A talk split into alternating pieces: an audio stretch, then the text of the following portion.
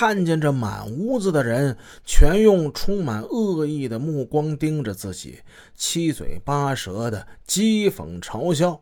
刘少坤明白了今天的处境，脑海中突然掠过了羊掉入狼群的景象。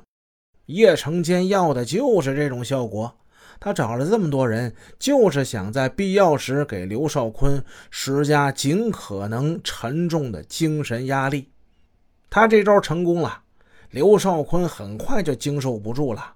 他用颤颤巍巍的手写下了欠债五百万港元的字条，写上自己的名字、时间、年月日。这天是一九九四年十一月十四日的清晨。把欠条交到叶成坚手上之后，刘少坤苦苦哀求：“嗯，李总，我这已经把欠条都写好了。”你看看是不是能让我先回一趟台湾？我不回去呢，这么多钱是不可能提出来的，是吗？哈哈！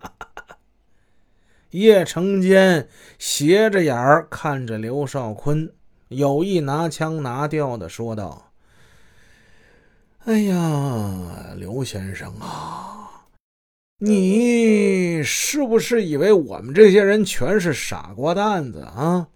就给我们写这么一张纸条，然后他妈你就想溜之大吉呀？啊，等你回到台湾之后，再使劲的嘲笑我们这帮兄弟是吧？说完，他看了周围的同伙一眼，黄雄、大克舅、熊建新、虾仔，他们哄堂大笑。嗯，李总，嗯，我我我是真没有这意思，李总。